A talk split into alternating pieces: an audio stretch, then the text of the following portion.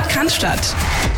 Der Mein VfB Podcast von Stuttgarter Nachrichten und Stuttgarter Zeitung. Das andere, und da würde ich gerne nochmal den Bogen schlagen zu, zu dem, was wir zum Leipzig-Spiel gesprochen haben, dass also da jetzt beides mal der Fall eingetreten ist, dass der VfB in der 46. Tor kassiert hat. Was in beiden Freiburg-Spielen passiert ist, ist, ähm, dass der VfB sehr früh Gegentore gefangen hat. Also ich glaube, die Anfangsphase in diesem Spiel, die ersten 10, 15, 20 Minuten werden sehr, sehr wichtig. Da sollte der VfB hellwach sein, kein Gegentor kriegen, weil das ist am Ende der Grund gewesen, warum sowohl in der vergangenen Saison das Heimspiel als auch das Auswärtsspiel verloren gegangen sind. Ja, vielleicht sollte man dem Moishi so einen kleinen China-Böller in die Hosentasche geben, den er im, im, im Spielertunnel zündet, wenn es wieder rausgeht oder irgendwie sowas, keine Ahnung. Aber da, natürlich dieser Hallo-Wach-Effekt, der, der sollte, sollte da sein dieses Mal, ja, dass man eben genau diese Situation vermeidet. Ja, hätten sie mal den Moishi in China-Böller in die Hosentasche gesteckt oder einfach unseren Podcast in der Kabine gespielt, würde ich mal sagen. Ne?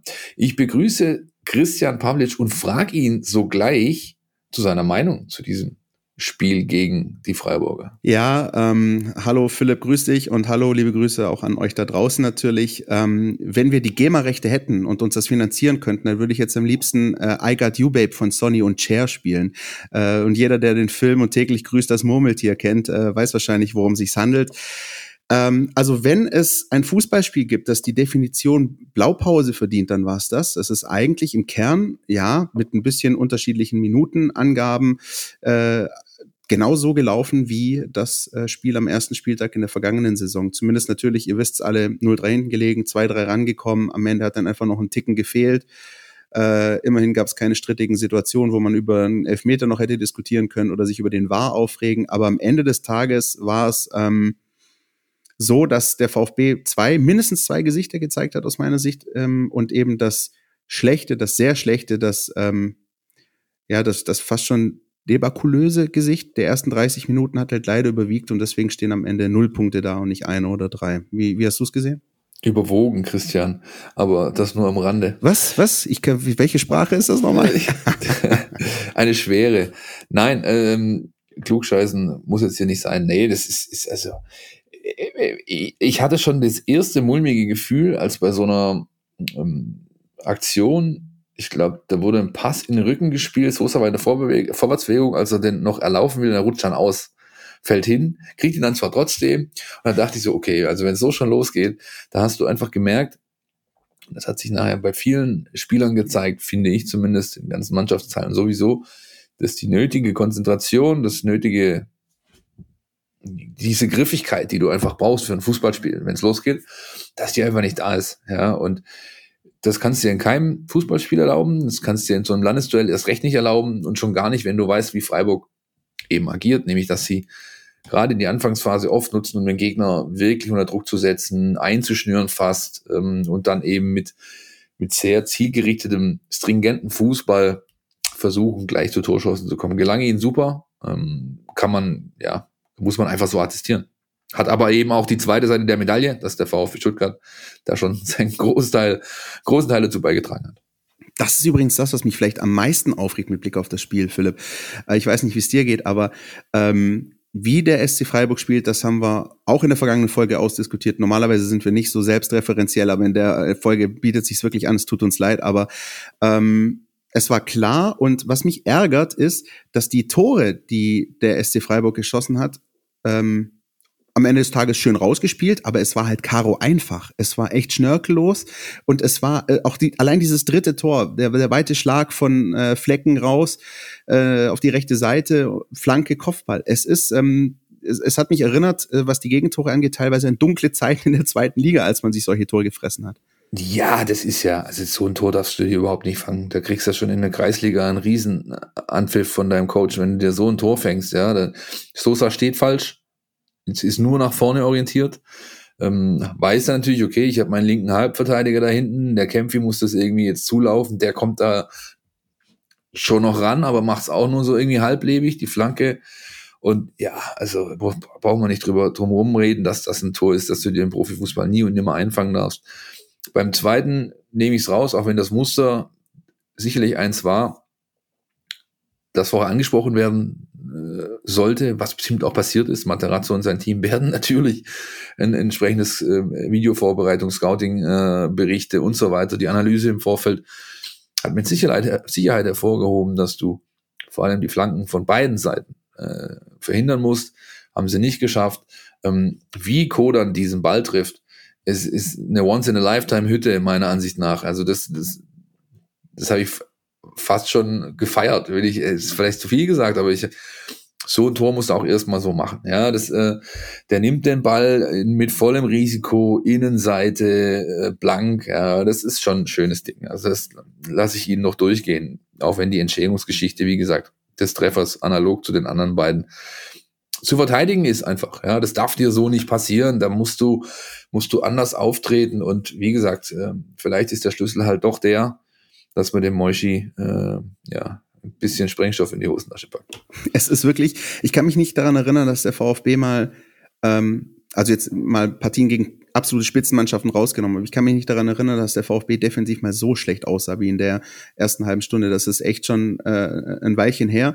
Ähm, auf der anderen Seite ähm, saß ich dann ähm, im Stadion, hatte Dienst am Samstagnachmittag und dann meldet sich äh, ein lieber Kollege von uns, Jonas Schöll, der, sagen wir es ehrlich, es schon auch ein bisschen mit den Freiburgern hält und der mir dann geschrieben hat, äh, sag mal, wie sieht's denn eigentlich aus im Stadion? Gehen die Leute schon heim, als es 0-3 stand? Und ich habe gesagt, nö, das sind ja Fußballfans und die bleiben. Und dass sie geblieben sind, hat sich natürlich gelohnt für diesen ähm, zwei Minuten Wahnsinn direkt vor der Pause, als äh, der VfB wirklich nochmal rangekommen ist, zwei schnelle Kisten gemacht hat. Ähm, da hat wirklich der Halbzeitpfiff die Freiburger gerettet.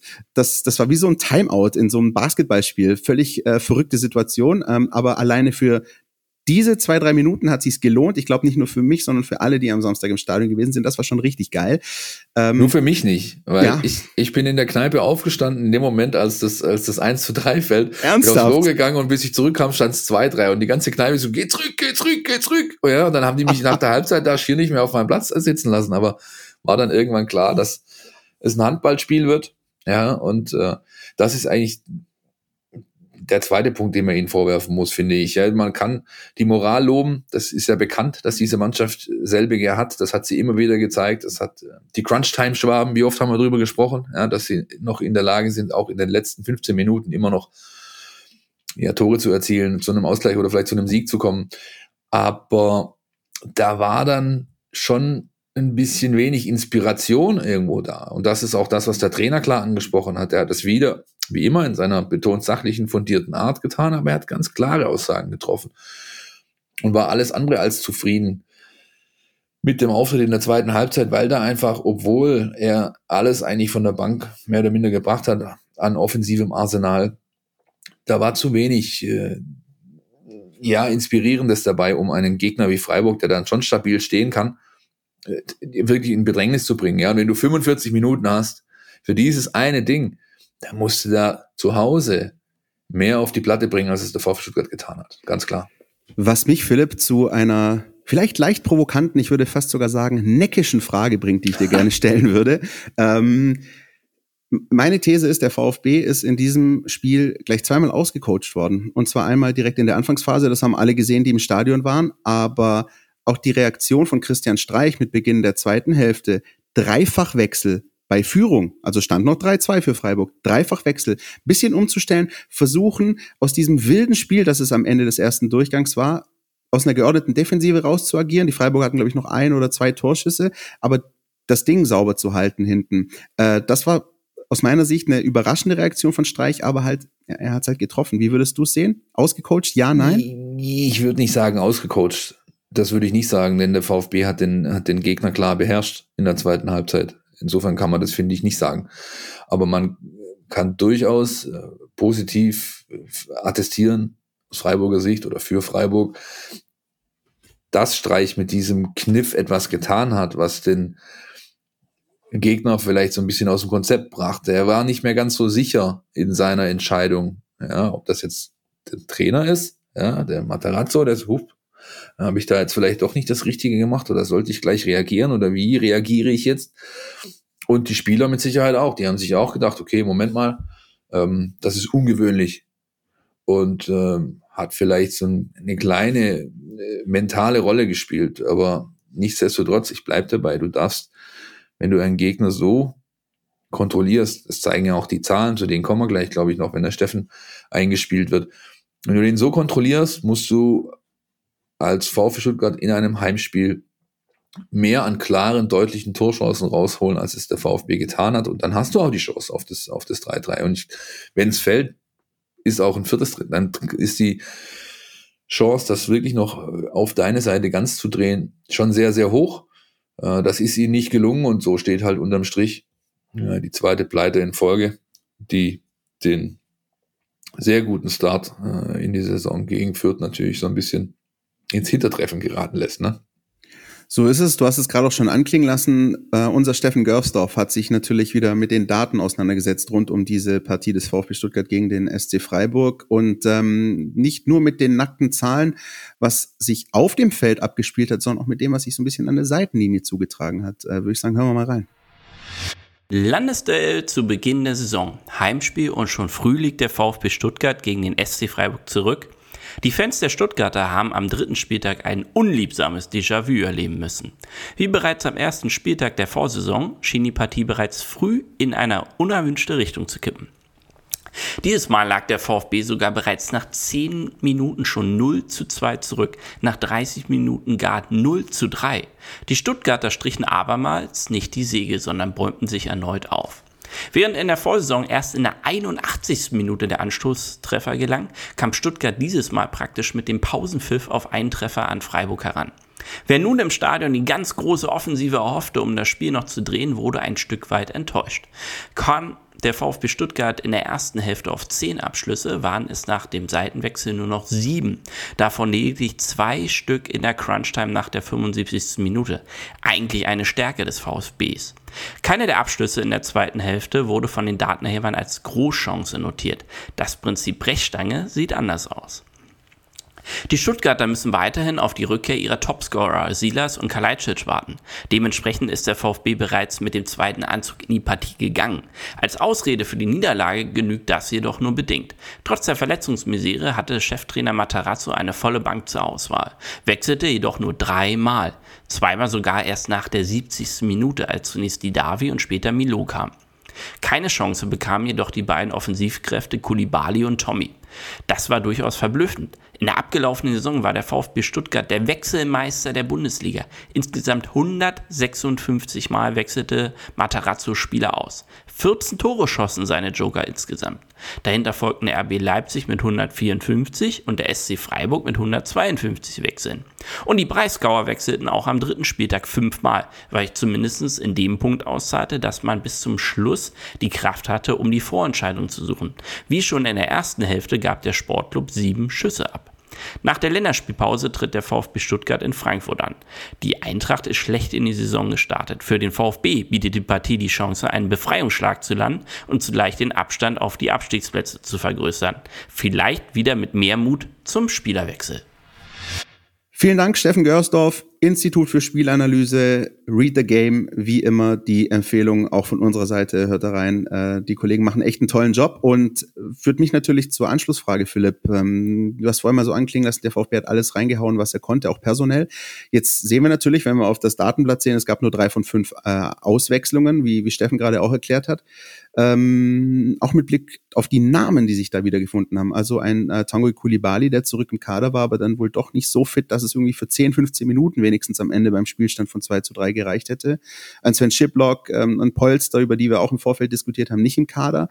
Ähm, siehst du das ähm, als, sag ich mal, ärgerliches ähm, äh, Nebengeräusch zu diesem Spiel oder interpretierst du es als, hey, das ist unser Kader, den vertrauen wir jetzt? Das ist nämlich auch die andere Botschaft, die durchaus einige Fans sehen äh, mit Blick auf den Kader.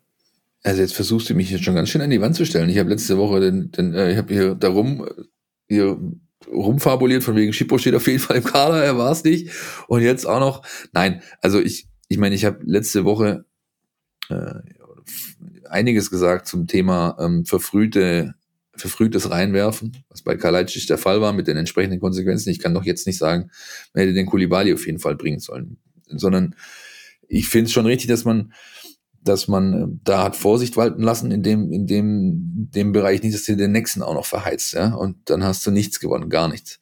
Und ich bin eher ein Freund davon. Man hat ja gesehen, dass es funktioniert hat äh, erstmal. Ja, die zwei Tore fallen ja auch nicht aus äh, aus dem Nichts. Ja, und das so ist mir Materazzo bisher zumindest aufgefallen. Er ist jemand, der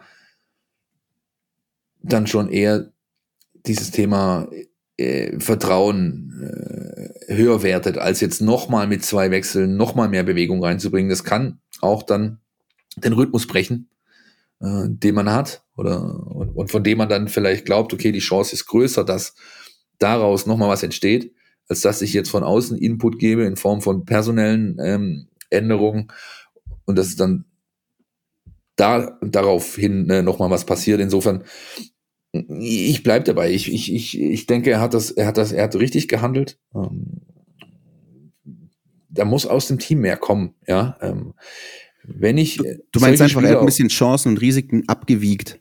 Ab, abgewiegt. Gegeneinander. Richtig, genau, abgewiegt hat er.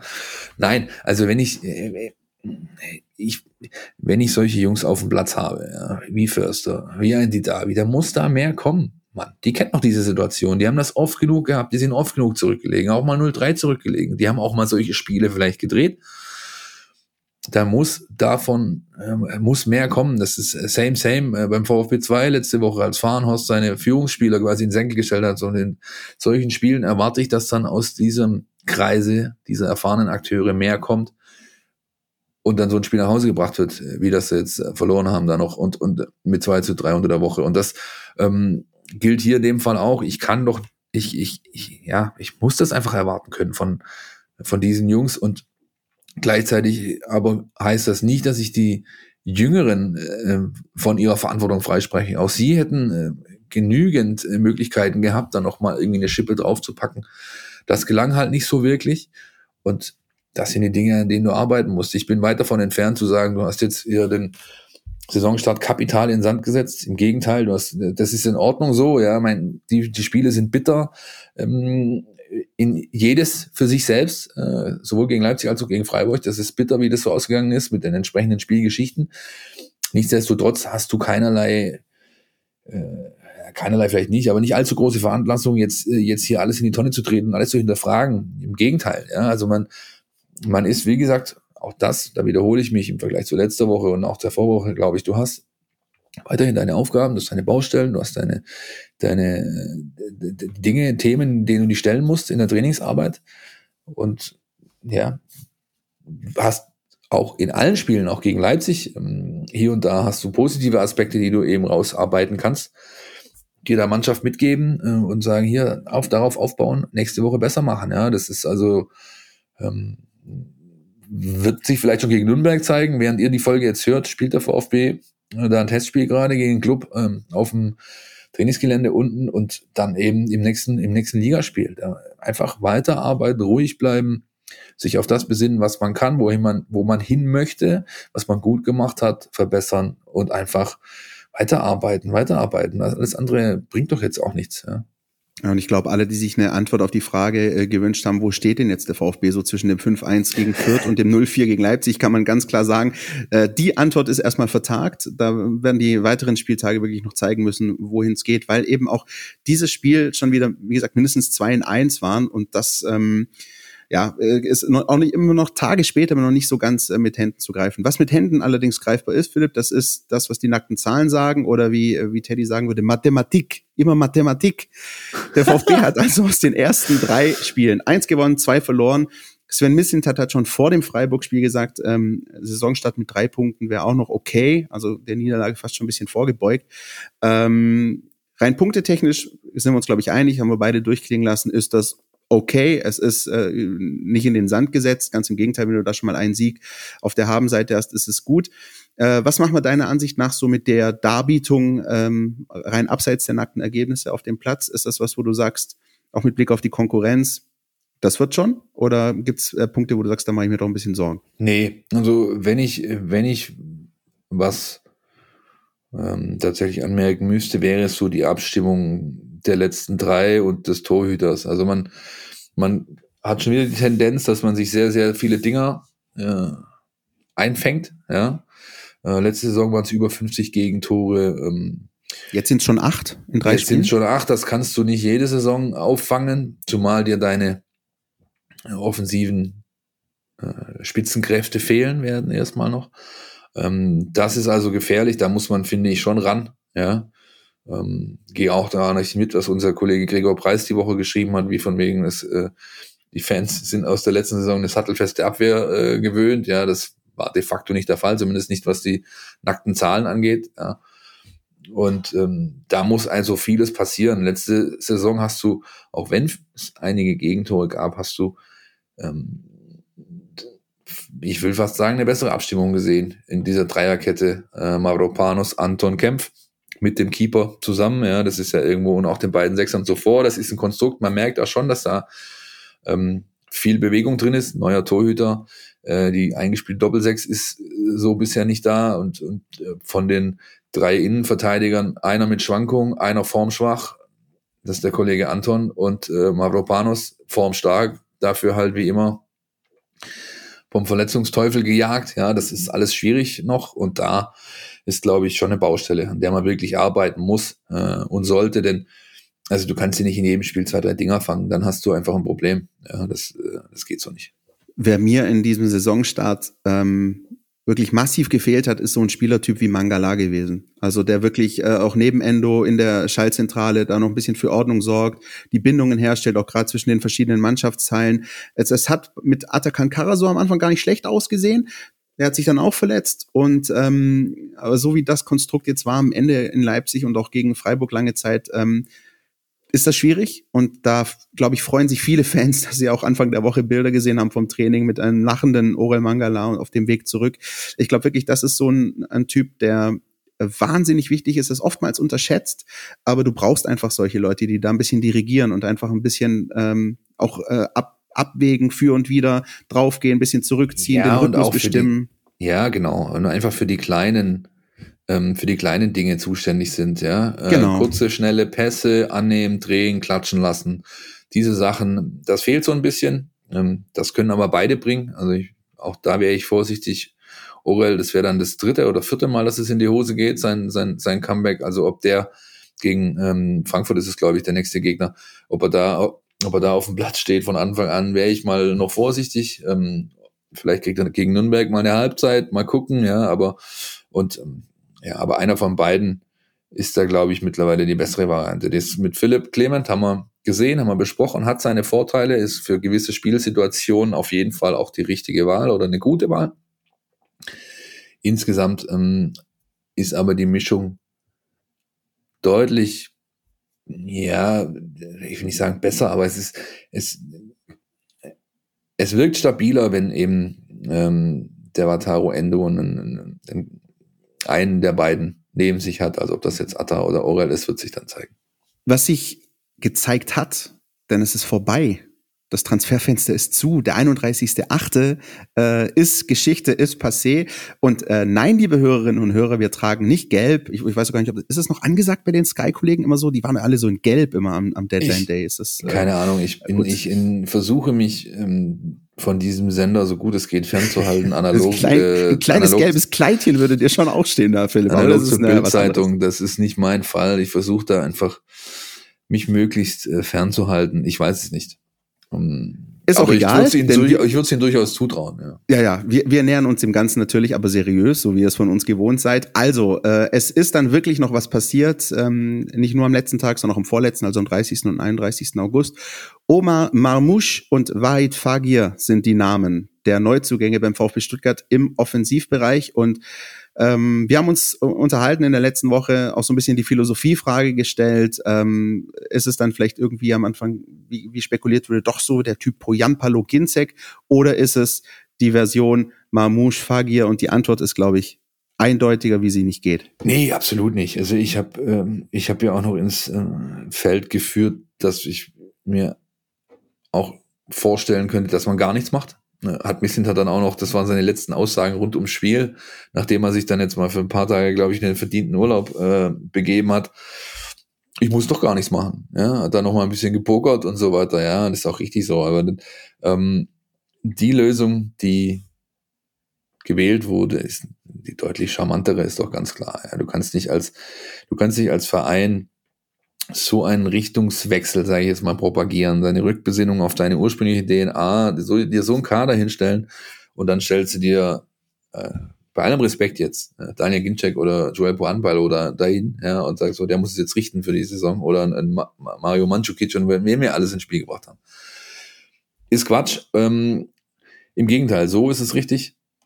Es ist schon sehr interessant zu beobachten, wenn ich noch, noch an die Zeit zurückerinnere, vor zehn Jahren oder so, da, da hast du dich teilweise noch in Foren rumgetrieben und da hast man immer wieder diskutiert, warum, warum macht dieser Verein immer wieder dasselbe, dass er eben sich so so ein Gemischtwarenladen von Jungs dahinstellt, die vielleicht schon ein paar Spiele gekickt haben, ja, aber das hat doch nichts mit einer ein, äh, eindeutigen Philosophie zu tun, mit einer stringenten Auslegung einer, einer Richtung, die man gehen möchte. Das tut der Verein jetzt. Zwei weitere spannende Spieler, äh, Marmouche mit unfassbarem Speed ähm, und äh, ja, den technischen Fähigkeiten, die, es braucht für diese Position. Wahrheit Fagier können wir gleich noch vielleicht ein paar mehr Takte drüber reden. Marmouche habe ich nicht allzu viel gesehen von St. Pauli in der letzten Rückrunde. Er ist mir immer wieder aufgefallen, klar, weil er Tore gemacht hat. Fagier habe ich mir ein bisschen genauer angeschaut.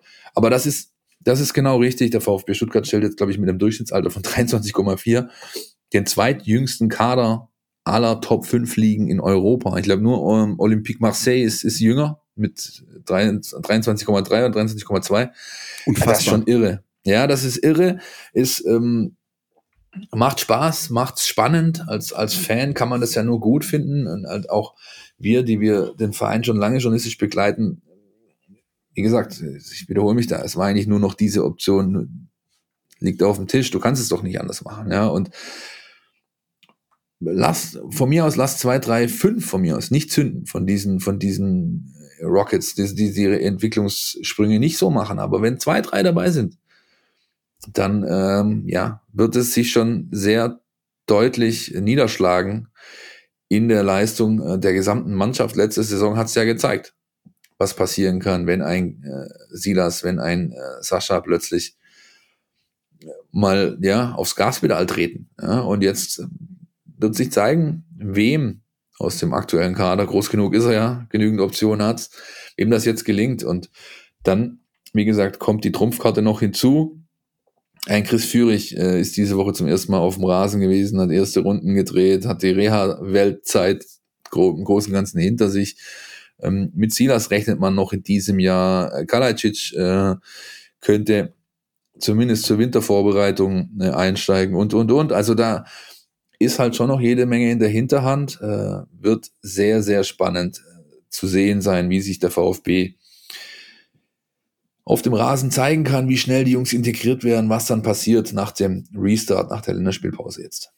Was sich natürlich so ein bisschen zeigt, also solche Sachen haben ja oft zwei Seiten einer Medaille. Also das eine ist natürlich, dass ähm, Sven Mislintat dann eben agiert, reagiert und diese Spieler verpflichtet. Das andere ist aber natürlich auch, dass solche Spieler sich dann auch für den VfB entscheiden und ähm, beispielsweise wie Fagia auch dann einfach nochmal das Camp der dänischen U21 äh, verlassen, um den Transfer unter Dach und Fach zu bringen. Ähm, der VfB hat nicht nur ähm, sportlich als durch den Aufstieg und dann durch den neunten Platz eben sich in, in Ruf erarbeitet, sondern so langsam hat der VfB einfach auch dieses Image, auch international, europaweit. Ähm, wenn du hier, ähm, du würdest sagen, ein Young Gun bist, äh, ambitionierter, talentierter Junior-Nationalspieler vielleicht, dann ist der VfB Stuttgart mit einer der besten Adressen, wo du dich wiederfinden kannst erstmal. So sieht's aus, ja. Absolut, so sieht's aus. Das ist ganz klar das Verdienst der Verdienst, das Verdienst der ja. sportlichen, der sportlichen Leitung. Danke, Christian.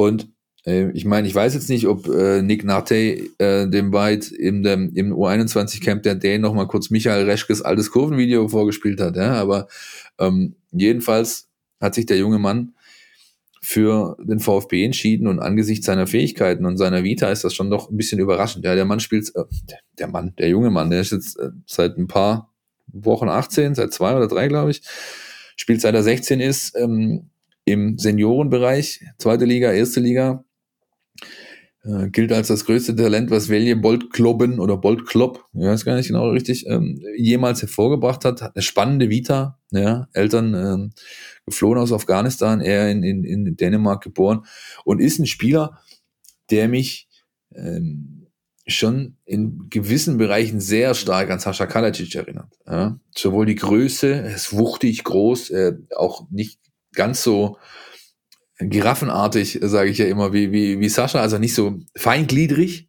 sondern eher wuchtig. Es ist eine ganz schöne, ist eine ganz schöne Kante gegen den spielen, tut weh. Und er macht vieles ähnlich wie Sascha. Das heißt, er lässt sich gerne tief fallen. Also kommt auch mal hinter die Mittellinie zurück. Er ist da schon als Anspielstation, als Verteiler da, hat technisch sehr gute Fähigkeiten, hat Speed, schneller als Kalacic auch, ähm, kann beidfüßig abschließen, rechter Fuß mag der bessere sein, aber seine, seine Abschlüsse, die man sich ja auf den gängigen Streaming-Portalen und sonst wo äh, reintun kann, sehen schon sehr, sehr sauber aus. Also ich, ich gucke da immer auch gerne auf Schusstechnik, Fußhaltung, unter Druck und so weiter. Das ist schon sehr, sehr ordentlich. Und ähm, wenn er jetzt nicht allzu große Berührungsängste hat, respektive Anpassungsschwierigkeiten, dann könnte der sehr bald ähm, ähm, ähm in, in, der, in der Startelf auch auftauchen. Ja? Und passt eigentlich. Also ja, noch dazu kommt, wie gesagt, wir, ich glaube, wir beide haben das Spiel gesehen gegen die Deutschen in der U21 Europameisterschaft. Das wollte ich gerade ansprechen, Philipp, denn es gibt nämlich noch eine große Gemeinsamkeit ja. zwischen Fagi und Kalajic, nämlich die Tatsache, dass ähm, die beiden wirklich so, ich sag mal, der breiten deutschen Fußballöffentlichkeit wirklich erstmals so richtig in Erscheinung getreten sind bei U21 Europameisterschaften in Spielen gegen Deutschland. Also ich ja, erinnere mich, richtig, als ich ja. Sascha Kalajic mal gesehen habe, der Stimmt. allein in der ersten Halbzeit äh, drei, vier Riesenchancen hatte, so unglaublich auffällig war, am Ende dann noch ein Tor geschossen ähm, und ich glaube einen Elfmeter rausgeholt. Ähm, und genauso war es mit Fagir bei der jetzigen Europameisterschaft äh, im Sommer. Das war, glaube ich, das Viertelfinale Deutschland-Dänemark, ähm, wo Deutschland, das muss man, glaube ich, an der Stelle sagen, mit viel Glück auch noch übers Elfmeterschießen weitergekommen ist. Und da ist äh, er eingewechselt worden, meines Wissens, und hat da aber mal richtig für Wirbel gesorgt. Ja, ein Tor geschossen. Der kommt rein und schweißt nach drei Minuten das Ding ins Netz, ja. Und ja. dann, es war, glaube ich, sogar die Führung. Deutschland hat es dann noch gedreht, hinten raus genau. auf ein 1-1 und dann ging es ins Elfmeter, ins Elverknallen, wie ich so, wie ich so gern immer sage. Nee, das, ähm, ja, sind tatsächlich, ist eine, ist eine weitere Parallele. Ähm, ja, kommt, wie gesagt, darauf an, wie schnell verläuft die Integration, ähm, wie, wie, schnell schafft es auch Materazzo mit seinem Team, ihm das zu vermitteln, was eben gefragt ist, was man gerne sehen möchte, wie der VfB Stuttgart spielt. Ähm, ja, man kann nur, man kann nur hoffen im Endeffekt, dass es, dass es ähm, schnell passiert, denn du kannst äh, nicht die ganze Vorrunde auch wenn es da, wie gesagt, wir haben den Spielplan schon besprochen, da gibt es auch Phasen, die meinen es gut mit dir. Gerade im Oktober ist eine, da hast du drei, vier Spiele hintereinander weg mit, mit schlagbaren äh, Mannschaften, die, wo du eigentlich gewinnen solltest und wo du viel richten kannst. Aber du kannst nicht alles mit Ali G da vorne drin spielen. Das ist bei aller Liebe, ich mag den Kerl und, und aber sein Leistungshorizont ist irgendwo dann doch begrenzt. Ja, auch wenn er jetzt äh, schon zwei Tore hat, glaube ich, in der Saison, ja, bei Pflichtspieltore. Ähm, ja, also man darf da auch nicht allzu viel erwarten. Insofern ist es gut, wenn man da jetzt wirklich eine, eine astreine Alternative in der Hinterhand hat. Und spannend wird's dann erst. Und ähm, ja, wenn halt wirklich alle zurück sind. Also wenn wir, wenn wir, oder, oder fast alle, ich glaube mit, ähm, mit Mo Sanko müssen wir nicht mehr rechnen diese Saison, aber alle anderen haben die Chance, nochmal zurückzukehren, dann ist der Kader richtig prall dann wird es jede Woche härtere Entscheidungen geben, dann wird jede Woche wird eine Abordnung bei, bei Frank Fahrenhorst auftauchen wahrscheinlich, weil die müssen ja spielen irgendwie, ja, und ähm, es kann aber eben auch was passieren und dafür spricht der Teamgeist und die, so wie die Mannschaft miteinander umgeht, das berichten ja immer alle und sehen auch wir, wenn wir da unten ähm, zur Beobachtung sind, dass eben ein, ein, ein, ein Leistungsklima entsteht, das alle beflügelt, ja, und dann hast du die Option, noch richtig Spaß zu haben in dieser Runde. Was nicht passieren darf, weil dann könnte ich, oder glaube ich, dass es dann vielleicht dieses Leistungsklima nicht entsteht, ist, wenn du richtig hinten drin stehst. Wenn du also wirklich liefern musst, Woche, Woche, ey, wir haben Abstiegskampf ab November oder so und dann könnte das schwierig sein, weil eben alle so jung sind, viele das noch nicht kennen. Ähm, hast glaube ich mit die Davi ein Spieler über über 30, also es ist schon schon nicht allzu viele haben Abstiegskampf schon gespielt oder gesehen. Das könnte dann zu einem Problem werden. Wenn das nicht passiert, glaube ich, dass die Chancen sehr sehr hoch sind, dass du eine richtig äh, äh richtig gute Truppe ähm, ja zusammen hast, die dann die dann ich will nicht sagen explodieren kann, aber die eine ordentliche Leistungssteigerung hinlegen kann. Ja, und äh, du hast es auch gesagt, es wird immer wieder diese Phasen geben, wo der VfB wirklich verdammt sein wird zu punkten, weil sonst kann das wirklich sehr, sehr ungemütlich werden. Aber, und da können wir vielleicht noch ein paar Sätze auch verlieren über Omar Mamouche, hast du auch noch jemanden geholt, der zumindest diese Liga und diese Ligen kennt. Also äh, jeder, der auch in der vergangenen Saison ein bisschen St. Pauli geschaut hat, die wirklich eine überragende Rückrunde gespielt haben, da hat er eine ähm, nicht unerhebliche Rolle gespielt und ähm, kam jetzt auch beim VfL Wolfsburg zwar zu kurzen, aber kam zu Einsätzen und der VfL Wolfsburg, trotz äh, der Tatsache, dass sie nicht bis fünf oder sechs zählen können, ist immerhin eine Champions League-Mannschaft, äh, bei der er im Kader ist. Das ist ähm, auch, glaube ich, wichtig, äh, da nochmal jemanden geholt zu haben, der einfach auch diese ganze Gemengelage hierzulande schon kennt und auch die Gegner schon ein bisschen kennt. Richtig, genau. Der dürfte relativ wenig Akklimatisierungsthemen haben. Im Gegenteil, der weiß auch, dass es hier ordentlich aufs Holz geben kann, wenn man, wenn Ja, man genau. äh, zu sehr foppt und so. Ja. Ähm, interessant auch in dem Kontext, dass äh, ein Champions League Mannschaft eben keine Kaufoption gibt für so einen Spieler. Das heißt ja auch was. Ja. Die wissen schon ganz genau, okay, für jetzt gerade reicht's noch nicht. Dazu haben wir noch so viele Brocken da vorne drin und, und, und Spieler auf seinen Positionen, die halt vor ihm stehen. Aber es ist doch ein Spieler, bei dem wir uns vorstellen können, dass er uns in Zukunft hier auch auf dem Level eben Spaß macht, nämlich Champions League. Ich bin immer gespannt, was die Wolfsburger diese Saison reißen. Also man kann sich ja, ist ja auch logisch, äh, mit, mit Spott und Häme über die ausschütten, ob dieser DFB-Pokalnummer. Aber wenn man sich die Spiele anschaut, Also das Spiel man- gegen Leipzig war sehr stark. dann sieht man, äh, dass der Kollege Van Bommel es geschafft hat, diese Mannschaft äh, hinter sich zu vereinen und äh, dass er offensichtlich ihn auch eingeimpft hat, Leute, wenn wir mit dieser Truppe endlich mal was holen wollen, dann müssen wir alle nochmal eine Schippe drauflegen und zwar eine ordentliche. Und äh, das scheint gerade zu passieren. Ich bin gespannt, wie es da weitergeht bei denen. Auch wenn jetzt mein Lieblingsspieler, nicht nur wegen des Namens Xaver Schlager, auszufallen droht, aber äh, Wolfsburg muss man, glaube ich, in dieser Saison in der Bundesliga zumindest für die ersten drei Positionen echt auf der Rechnung haben. Definitiv. Ähm, so mit Blick auf die Liga-Konkurrenz, jetzt mal nicht in diesen ganz oberen Sphären, aber so ein bisschen weiter unten, ist natürlich auch interessant, was sich da getan hat. Also beispielsweise mh, die Spielvereinigung Kräuter Fürth, über die wir ähm, gesagt haben, ja, die wird es sehr, sehr schwer haben in der Saison, hat jetzt aber zum Beispiel noch Cedric Itten verpflichtet von den Rangers, den kennst du, glaube ich, besser als ich, weil du die schottische Liga ein bisschen mehr schaust. Ähm, auch Mannschaften wie Augsburg, mit denen ich mich ganz schwer tue, aber wie gesagt, Markus Weinziel wird es da, glaube ich, auch nicht ganz so einfach haben in diesem Jahr. Ähm, ähm, Bochum punktet, hat jetzt ein bisschen unglücklich verloren. Ähm, der, gut, der erste FC Köln, über den brauchen wir gar nicht reden, der will in die Champions League, glaube ich, so wie die bisher in die Saisons rein sind. Nein, Spaß beiseite. Ähm, es ist interessant, was sich da tut, aber ich glaube, unter dem Strich, Philipp, ähm, auch mit dem, was sich jetzt beim Kader des VfB getan hat, kann man guten Mutes sein, dass es da wirklich drei, vier, vielleicht fünf Mannschaften gibt, die es schwerer haben werden als der VfB.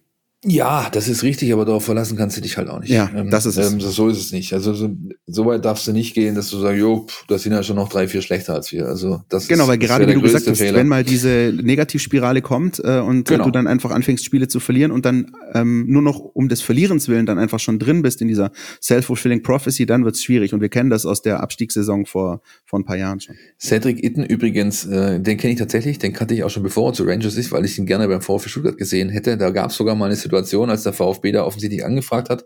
Peter Zeitler hat ihn ausgebildet, Ex-VfB 2-Trainer, der jetzt äh, den äh, Kollegen Leo Münz gerade schleift beim FC St. Gallen, beim FCSG. Und äh, der war damals der ähm, ja, treibende Kraft zusammen mit dem Kollegen Demirovic, der zu Freiburg ist, äh, für die sehr gute St. Galler Saison. Beide wurden weggekauft, hat sich bei Rangers nicht durchgesetzt.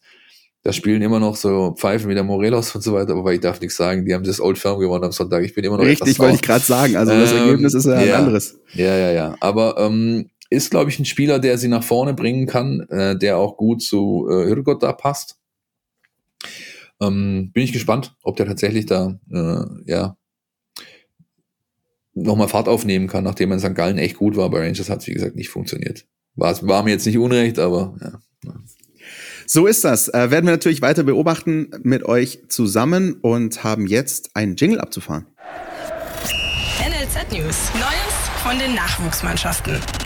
Jingelingeling, Jingelingeling, hier kommt der Eiermann. Ja, damit hätten wir ein weiteres äh, Pflichtfeld im Bullshit-Bingo erfüllt. Nein, aber äh, Eier hat sich auch der VfB eingefangen.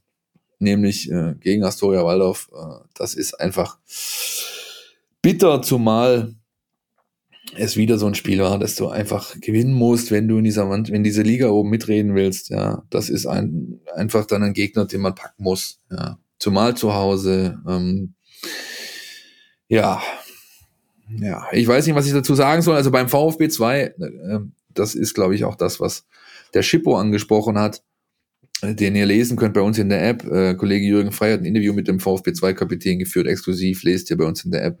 Der sagt es da auch mehr oder minder deutlich. Also die Saisonstart kann man schon als verpatzt bezeichnen. So weit kann man jetzt schon gehen. Die Mannschaft schafft es nicht, ähm, das auf den Platz zu bringen, was sie qua ihrer Papierform äh, zu leisten imstande wäre. Hat natürlich ein paar Verletzte, hat natürlich die Situation, dass immer wieder Jungs oben sind. Jetzt ist gerade Jordan Meyer und äh, Alu Kohl sind bei Materazzo im Training diese Woche. Also das ist natürlich ein Thema, äh, darf dich aber dennoch eigentlich nicht davon abhalten, ja, ähm, in dieser Liga eine, eine bessere Rolle zu spielen. Auch wenn da jetzt auch da eine Parallele zum VfB oben. Zwei Spiele dabei waren, die sehr, sehr bitter sind, die ja auf das Messer schneide standen mehrfach und du das schlechtere Ende für dich hattest am Schluss. Aber es ist schon nicht das, was man sich vorgestellt hat da unten, ganz klar. Ich habe die Spiele jetzt nicht gesehen, vor allem jetzt das gegen Waldorf habe ich äh, nicht gesehen, äh, sondern nur das nackte Ergebnis und die Spielberichte dazu gelesen und mir zu Gemüte geführt. Und das äh, las ich wirklich schon so. Äh, vielleicht kannst du da auch unseren ähm, Hörern einfach nochmal so ein bisschen Einblick geben. Das klang schon so auch nach boah, da haben wir uns echt schon in einigen Situationen dämlich angestellt, vor allem defensiv. Auch die Tatsache, dass ähm, ich glaube immer gerade, wenn der VfB ein Tor geschossen hat, es waren zwei Elfmeter-Tore am Wochenende, dann auch ähm, es gar nicht lange gedauert hat, bis es hinten wieder geklingelt hat, bis der Eiermann da war sozusagen. Ähm, ist das ähm, auch beim VfB 2 so eine Aufmerksamkeit, so eine Konzentrationssache, weil an der Qualität kann es ja eigentlich nicht liegen. Ja, also ich, ich würde auch noch das Thema Abstimmung ins Feld führen. Es ist, es ist halt dann schon so, dass du mit einer quasi vollkommen neu zusammengestellten Mannschaft spielst. Da sind noch, da ist noch Sand im Getriebe. Da funktioniert noch nicht jeder Ablauf so, ja, wie man sich das gerne vorstellt. Nichtsdestotrotz ist es äh, ist grundlegend, da hast du natürlich recht, ähm, für solche Situationen vor allem eins verantwortlich, nämlich die Konzentration. Und das ist, das ist ein mentales Thema und da sollte es eigentlich egal sein, ob ich mit neuen Kollegen zusammenspiele oder nicht. Ja, da muss man eben auf Zack sein. Auch in der Regionalliga wird schnell Fußball gespielt. Ja, da kannst du dir das nicht erlauben. Und es wird eben bestraft. Und jetzt hast du Mainz 2, Tabellenführer, ja, ähm, haben, glaube ich, noch eine weiße Weste, oder? Weißt die haben noch eine weiße gewonnen, ne? Weste, ne? richtig, genau. Es ist ähm, die alte Mannschaft des Kollegen Rektal, der gerade mit der norwegischen U20 unterwegs ist. Und äh, der auch im Training natürlich jetzt, das, das kommt halt auch dazu, wenn du so eine Mannschaft ähm, eben hast wie der VfB 2, dass äh, auch die Länderspielpausen dich teilweise ein bisschen tangieren. Ja. Ähm, jo, also einfach wird das ganz sicher nicht. Ja. Die Mainzer haben die breiteste aller Jetzt hätte ich beinahe Brüste gesagt. Ähm, sie sind das auf jeden meiner. Fall. Das ist meiner. Ja, das ist deiner. Nee, sie sind auf jeden Fall sehr, sehr gut drauf, ganz klar. Und, und ähm, auch nicht einfach da am Bruchweg ja, ähm, zu spielen. Insofern, ich würde schon zufrieden sein, glaube ich, wenn ich einen äh, Punktgewinn dann nächste Woche besprechen könnte mit dir hier an dieser Stelle. Was wir in der vergangenen Woche besprochen haben, das war die Tatsache, dass äh, die U19 ähm, ein bisschen weiter wegfährt als sonst, nämlich in den hohen Norden zu Werder Bremen, Pokal und das auch noch erfolgreich bestritten hat, äh, 2-1 gewonnen. Da war man, glaube ich, äh, ziemlich happy bei äh, Nico Willig und seinem Team, oder? Ja, weil es eben ein, äh, ein sehr sauberer Auftritt war. Ja. Ähm, Castanaras beide Tore gemacht und äh, Flux danach äh, zur griechischen Nationalmannschaft, äh, U19-Nationalmannschaft abbeordert worden oder eingeladen worden. Ähm, ja, man hat das sehr, sehr gut runtergespielt, hat, ähm, ja, man bemüht da gerne den Begriff seriös, hat einen seriösen Auftritt hingelegt einfach, ja, hat ähm, keine äh, Schwächephasen groß drin gehabt und hat das einfach, ja, die nächste Runde so sich erarbeitet, verdient erarbeitet. Und das ist auch was, auf dem man jetzt aufbauen kann. Immer noch ungeschlagen in Pflichtspielen diese Saison. Ja. Jetzt haben die auch so ein bisschen Länderspielpause. Ein paar Jungs sind unterwegs. Der angesprochene Castanaras, habe ich ja gerade schon gesagt, ist mit den mit den Griechen unterwegs. Ähm, Jakov Suver ist für die deutsche ähm, U19-Nationalmannschaft nominiert worden von Hannes Wolf übrigens, der da äh, Trainer ist. Äh, kennen vielleicht einige. Lukas Laupheimer, Davino Knappe sind auf Abruf für die Mannschaft. Ähm, der Raul Paula, der Zehner, ist mit der U18-Nationalmannschaft unterwegs und also da sind einige Jungs, äh, Mirhan Irnan sehe ich gerade noch, äh, genau, mit der türkischen äh, Junioren-Nationalmannschaft unterwegs. Ich glaube, elf sind es insgesamt von den Junioren. Ja, ja, also es ist eine ganze Menge Spieler, also auch bei, bei der U17, äh, Dennis Simon, Paulo Fricci, Di Benedetto, Acevedo, Laurin Ulrich, gleich fünf Stück. Ähm, dann haben wir noch Jordan Meyer, der mit der äh, DFB U20 nicht unterwegs ist, aber auf Abruf steht. Äh, nur den Rekcipi, Elliot Buyupi, also da sind einige Jungs ähm, schon unterwegs da unten. Ähm, für die U19 ist es dann auch, ich glaube, jetzt nochmal ein guter Zeitpunkt einfach, äh, das bisher Geschehene zu bewerten, ähm, zu analysieren, ähm, sich daraus wieder Aufgabenstellungen zu erarbeiten und die dann anzugehen. Und dann hast du mit Kickers Offenbach ein schönes Heimspiel. Wieder so ein Gegner aus der Darmstadt-Kategorie, also eine Mannschaft, die eigentlich dem VfB nicht das Wasser reichen kann, wo es dann drauf ankommt, dass du hier nicht äh, Hacke, Spitze, Tralala äh, spielst, ja, und, oder nachlässt, wenn du dir ein 2-0 erarbeitet hast in, in, in, in der Anfangsphase und dann mal guckst, wir, wir zocken das so runter. Ähm, ja, ist dann eine schöne Gelegenheit, um zu zeigen, dem Trainer Nico Willig, dass man gelernt hat, dass das Spiel am 11., 9., 12 Uhr gegen Kickers Offenbach ähm, ja, wenn ihr wollt, äh, die VfB-Homepage wird euch mit Sicherheit wieder Tickets anbieten über das E-Ticketing. Kann man sich da runterholen, äh, runterholen, Entschuldigung, kann man sich da runterladen, also bekaufen, kaufen und dann runterladen, äh, sogenanntes mobiles Ticket. Ähm, unter Einhaltung der 3G-Regeln kann man dieses Spiel dann sehen und äh, dann, ja, wird sich zeigen, wie gesagt, ich glaube, ich bin mindestens so gespannt drauf, für Nico Willig, ob die Mannschaft dann wirklich einen Lerneffekt an den Tag gelegt hat, bezogen auf das Darmstadt-Spiel ähm, gegen Offenbach. Über dieses äh, Stöckchen springe ich jetzt nicht, Philipp Meisel, sondern versuche einfach galant die Überleitung hinzukriegen zur U17. Es tut die, mir leid. Die U17 hat nämlich ähm, ihres Zeichens dafür gesorgt, dass ähm, aus VfB-Sicht 3 zu 2 nicht das Kackergebnis des Wochenendes ist. Die erste Mannschaft 2-3 die U21 2-3, aber die U17 hat 3-2 gewonnen und dabei auch noch ein äh, richtig gutes Comeback hingelegt gegen Freiburg. Ja, ich glaube, die lagen 1-2 zurück, ne? Spiel, Spiel gedreht. Mhm. Ich hab's, äh, ich hab's nicht gesehen, ähm, hab aber mir, ja, mir, mir zugetragen bekommen, wie so, wie so schön sagt, dass es ein sehr, sehr guter Auftritt war. Vor allem eben, was dieses Thema Mentalität angeht. Ich lasse mich hier nicht ähm, unterkriegen. Ich äh, weiß, was ein Landesduell ist und wie man da auftreten sollte. Und das hat die Mannschaft von Markus Fiedler gut gemacht. Steht ebenfalls sauber da in der Liga. Bisher kann man, kann man nicht meckern.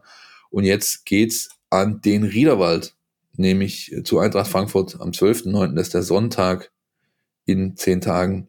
Äh, 13 Uhr Eintracht Frankfurt im Adlerhorst sozusagen. Sehr schön. Sehr schön. Ähm, wir haben es ja gerade schon anklingen lassen. Ähm, viele Juniorenspieler, die unterwegs sind mit ihren jeweiligen Nationalmannschaften. Es sind auch sieben Profis, die unterwegs sind. Und das ist natürlich immer ganz spannend zu beobachten, ähm, was sich da so tut. Klar, ich glaube, das steht vorneweg für die Fans, für die Verantwortlichen, für uns. Das Wichtigste ist, dass die alle wieder gesund zurückkommen, dass es da keine Hiobsbotschaften gibt, wenn die ähm, Spieler zurückkehren dann in gut einer Woche ungefähr zu sein, Mittwoch, Donnerstag dann. Ähm, aber es sind durchaus spannende Personalien dabei, ne? Also Borna Sosa zum ersten Mal dabei bei der kroatischen A-Nationalmannschaft, spielt in Russland, in der Slowakei, daheim gegen Slowenien und ähm, auch zum Beispiel ein weiterer Debütant, äh, Roberto Massimo für die U21 bei äh, Stefan Kunz. Das ist auch, glaube ich, eine ziemlich schöne Geschichte. Ja, ich habe nur zwei Kandidaten, wo ich so ein bisschen Bauchgrimmen habe. Das sind einmal Nick Narte, der quasi aus dem aus dem Lockdown direkt zur, zur Nationalmannschaft gereist ist, mehr oder minder. Ähm, brauchen wir nicht drüber reden, dass die Gefahr groß ist, dass da was passiert. Ich hoffe nicht. Und äh, Dinos Mavropanos für mich bisher eigentlich, muss ich ganz ehrlich sagen, wenn ich die drei Pflichtspiele nehme oder vier mit dem Pokal, ist das schon so einer der Spieler der Saison bisher für mich.